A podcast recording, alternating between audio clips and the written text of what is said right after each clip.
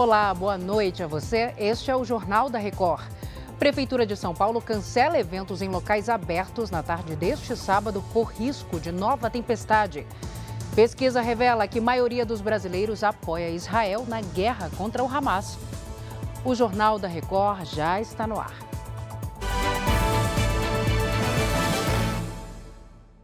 Oferecimento: Bradesco. Comprar online com cartão virtual é fácil.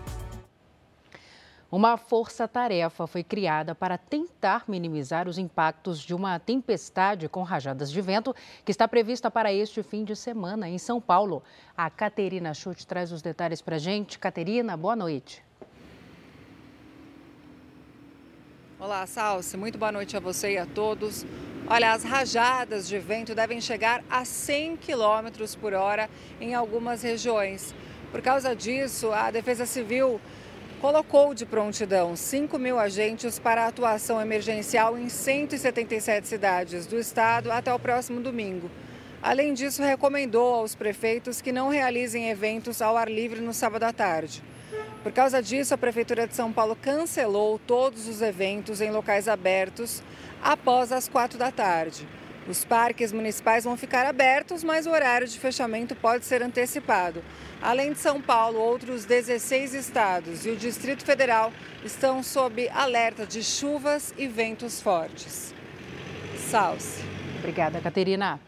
O Procon de São Paulo multou nesta sexta-feira a distribuidora de energia Enel em 12 milhões e 700 mil reais pelos problemas no fornecimento de energia após o temporal do dia 3 de novembro.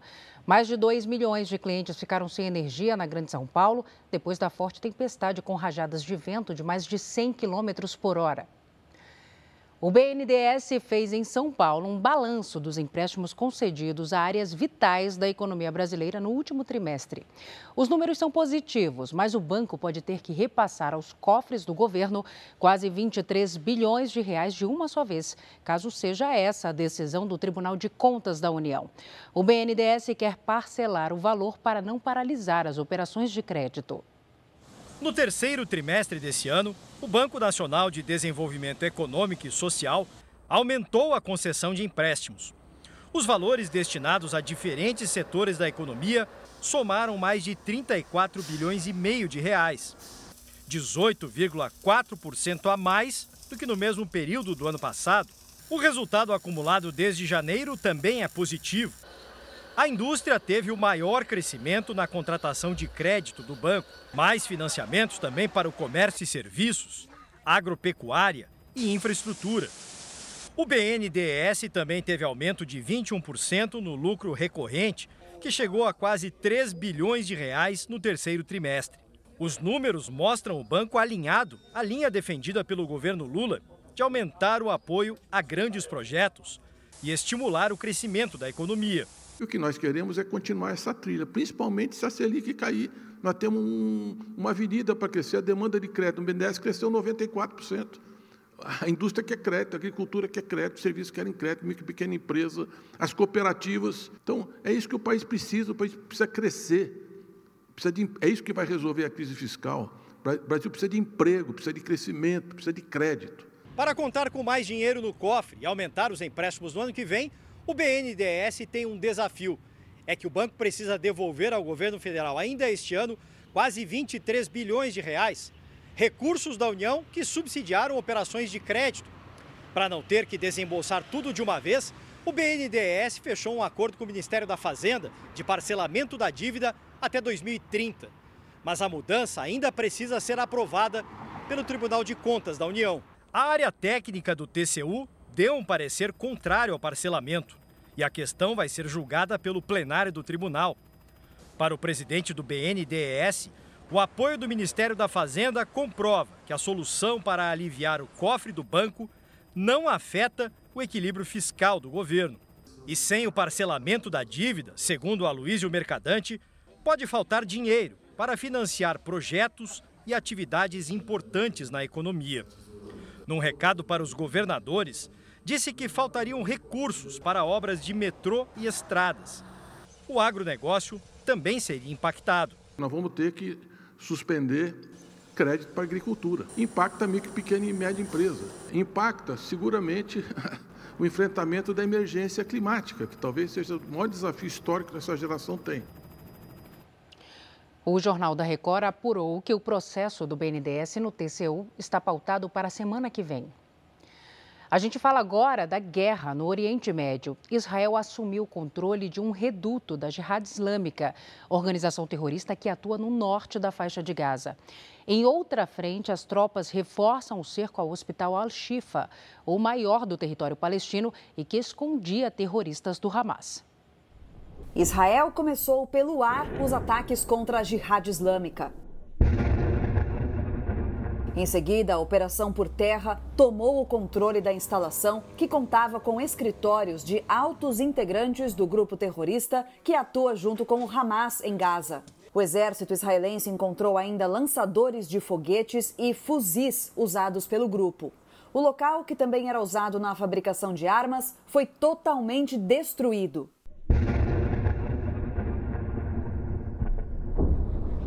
Esta sexta-feira foi o segundo dia de cerco israelense ao hospital Al-Shifa, em Gaza. Depois de encontrar túneis e esconderijos embaixo do hospital, Israel acusou o Hamas de usar o local para proteger os terroristas.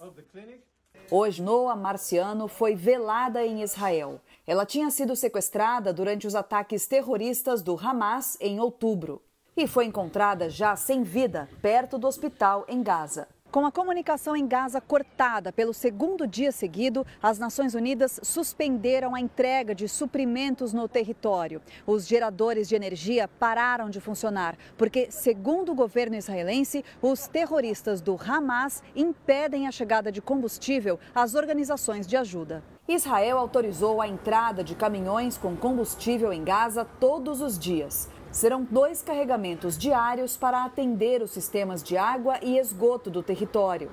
A operação vai ser controlada pela ONU. Segundo Tsahi Hanegbi, conselheiro de segurança do primeiro-ministro Benjamin Netanyahu, a decisão foi tomada depois de um pedido dos Estados Unidos. Milhares de palestinos seguem em direção ao sul de Gaza. Imagens de satélite mostram o deslocamento da população palestina. De acordo com o porta-voz do Exército de Israel, a operação por terra deve avançar por todo o território. Iremos onde quer que o Hamas esteja, afirmou o almirante Daniel Hagari. Já em Jerusalém, uma marcha pedia a liberação dos reféns mantidos pelos terroristas. Há 42 dias, o Hamas sequestrou cerca de 240 pessoas.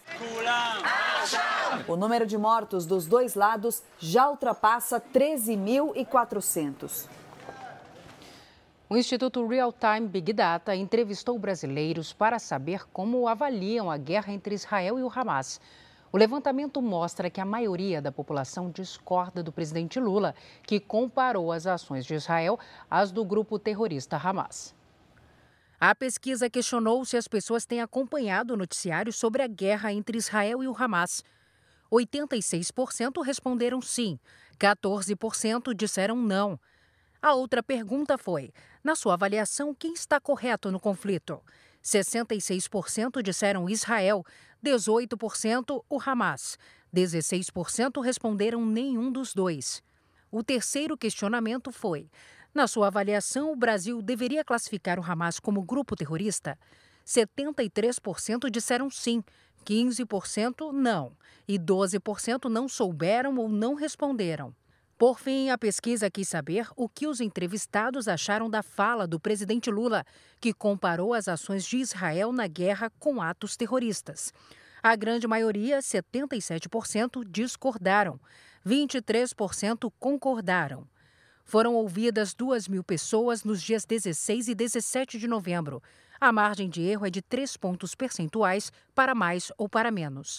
O que a gente observa nessa, nessa pesquisa é que a população brasileira ela tem uma visão muito favorável a Israel, existe uma identificação com o Estado judeu, ao mesmo tempo que uma visão bastante negativa do Hamas. Então, embora o governo brasileiro, né, o Estado brasileiro, na verdade, é, isso é uma política de Estado, não reconhece ainda o Hamas como um grupo terrorista, mas a gente observa que a opinião pública isso não é algo que é um, um debate, existe quase que um consenso, né? a grande maioria dos brasileiros que foram entrevistados nessa amostra concorda que o Hamas é um grupo terrorista e diante dessa guerra aí a gente percebe que há esse entendimento que Israel ele foi atacado, ele tem o seu direito de exercer aí então, né, de se proteger e de se defender. O Ministério Público do Amazonas pediu a exclusão de Luciane Barbosa Farias do Comitê Estadual de Prevenção e Combate à Tortura. Luciane é mulher do detento apontado como líder de uma facção criminosa do Amazonas e viajou para Brasília com despesas pagas pelo Ministério de Direitos Humanos. Luciane também visitou órgãos públicos em Brasília, incluindo o Ministério da Justiça, onde teve duas reuniões com secretários da pasta. Um evento nesta sexta-feira no Tribunal do Trabalho da Quarta Região em Porto Alegre homenageou autoridades. 24 pessoas receberam a medalha que simboliza a comenda do mérito judiciário. Entre elas, funcionários do tribunal, peritos judiciais, advogados e políticos. O evento acontece a cada dois anos e homenageia personalidades que se destacam e se tornaram exemplos para a sociedade. É um reconhecimento que o Tribunal do Trabalho do Rio Grande do Sul faz de uma forma ampla a toda a sociedade rio-grandense. São pessoas que têm alguma identificação com a causa de justiça social, melhor distribuição de renda, mais dignidade no trabalho e mais força também para as empresas do Rio Grande do Sul empreenderem e, e, e respeitarem os direitos dos trabalhadores. Empresas que produzem sorvetes e sacos de gelo registraram aumento na demanda com a sequência de ondas de calor aqui no país. Com as altas temperaturas, uma fábrica do interior paulista mais que dobrou a produção diária de picolés. O verão fora de época esquentou não só boa parte do país, aqueceu também a produção de picolés e sorvetes e fez disparar as vendas. E tem de todos os tipos para todos os bolsos. Até o sabor fica diferente, parece, nesse calor. Ah, claro, né? Sempre. Não pode passar muito da, do, do excesso aqui de sorvete, senão depois a academia vai cobrar. Só nesta fábrica, em São José dos Campos, no interior de São Paulo, a produção disparou de outubro para novembro. Com a sequência de ondas de calor, a empresa teve de antecipar as contratações de verão para dar conta das encomendas. A rotina normal da fábrica é produzir de 20 a 25 mil picolés por dia. Com as temperaturas perto dos 40 graus, a média subiu para 60 mil picolés todos os dias. Todo verão a gente contrata alguns funcionários temporários em dezembro. Esse ano a gente antecipou essa contratação, já porque o verão começou antes, né? A demanda por gelo também registrou aumento. Só nessa empresa, também no interior de São Paulo, desde que o calorão começou, o dobro tem sido fabricado. Se continuar esse calor até as festas de final de ano, de Natal e Ano Novo, é esse, a gente vai estar trabalhando muito constante esses dias todos aí. É, vamos dar continuidade desse calor aí. Importante que não prejudique é, alguma coisa né, de alguém, mas o calor é sempre bem-vindo para a gente. Se a previsão dos meteorologistas se confirmar, esse ritmo de produção e vendas a mais deve sim continuar até depois do carnaval. Eleições na Argentina. O próximo presidente tem o desafio de cortar gastos para equilibrar as contas públicas sem eliminar benefícios. O segundo turno da eleição, neste domingo, coloca em pauta temas como a inflação recorde e a pobreza de quase metade da população. A reportagem é do enviado especial Tiago Nolasco. Água tratada, esgoto, energia elétrica, transporte público.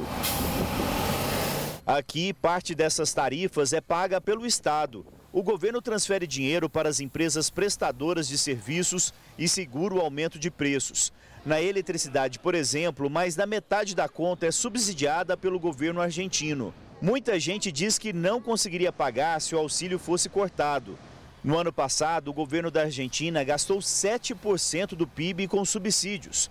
Mas nas ruas, ninguém quer o fim da ajuda. Tem que seguir, nós somos o Estado também.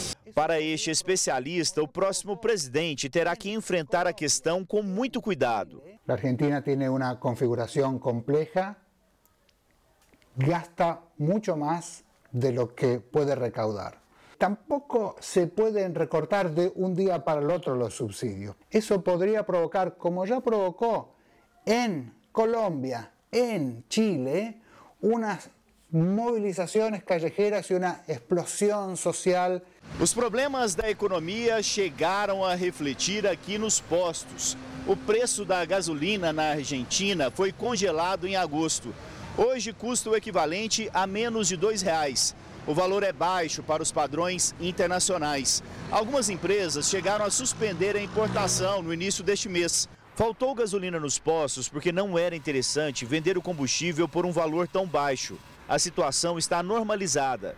O destino político e econômico do país vai ser definido no segundo turno das eleições neste domingo. Javier Milei é um economista ultraliberal de um partido pequeno que correu por fora na campanha. Já o candidato de esquerda, Sérgio Massa, é o atual ministro da Economia, um político tradicional do peronismo, principal partido da Argentina. O cenário para o vitorioso é desafiador. O próximo presidente vai assumir o comando da Argentina com a missão de enfrentar a inflação superior a 140% ao ano e 40% da população do país vivendo na pobreza. O assunto agora é futebol. Com a definição dos grupos, começou a contagem regressiva para o Paulistão 2024. A Record vai transmitir o campeonato com exclusividade para a TV aberta. A fórmula de disputa foi mantida e garante que todos os clássicos sejam disputados pelo menos uma vez. O Paulistão vem aí. O campeonato estadual mais forte do Brasil, que aflora a rivalidade. O sorteio dos grupos aconteceu na noite dessa quinta-feira no auditório do Ibirapuera. Os 16 clubes conheceram as chaves da primeira fase e já começaram a decifrar os números para tentar garantir vaga no mata-mata. A fórmula é a mesma desde 2017. Os times foram divididos em quatro grupos, cada um com quatro clubes. Serão seis clássicos. Os quatro grandes são os cabeças de chave e vão se enfrentar logo na primeira fase, já que todos os clubes jogam apenas com adversários dos outros grupos. Mas a classificação para a próxima fase acontece em disputa dentro do próprio grupo. Os dois times de cada chave que somarem mais pontos avançam e se enfrentam nas quartas de final, em jogo único. A semifinal também é em jogo único. Já a decisão terá ida e volta. O Paulistão vai começar no dia 21 de janeiro do ano que vem. E a previsão é que o palco mais tradicional do futebol de São Paulo seja reaberto no mesmo mês. A expectativa é que o estádio do Pacaembu volte a sediar jogos do Campeonato Paulista. Em 2024, essa área aqui vai voltar a ferver. A torcida está ansiosa pelo retorno do Pacaembu, que está em obras desde 2021. Um ano antes, foi concedido à iniciativa privada. Eu acho que é um estádio espetacular, é um estádio raiz, né? Que remete às tradições antigas, né? Dentro de campo, os quatro grandes clubes de São Paulo vivem realidades bem diferentes. O Corinthians, o maior vencedor da competição, não vai ter vida fácil pela frente. Teoricamente, o grupo do Corinthians é o mais forte, então o Corinthians não vai jogar dentro desse grupo. Mas, se classificando, vai enfrentar o segundo do grupo ou até o primeiro. Então, tem tudo para ser um confronto de vida e morte com o Bragantino. Então, o Corinthians foi o time com menos sorte nesse sorteio o São Paulo está rindo à toa. Sem o peso de não ganhar um título importante, que foi ganhou a Copa do Brasil ano passado, então vai jogar esse Campeonato Paulista também para ganhar, mas uma maneira mais tranquila, com jogadores mais leves. Na Baixada Santista não dá para dizer o mesmo. O Santos vive o momento mais turbulento entre eles. O Santos é grande incógnita, vai haver eleição. Ninguém sabe como o Santos vem.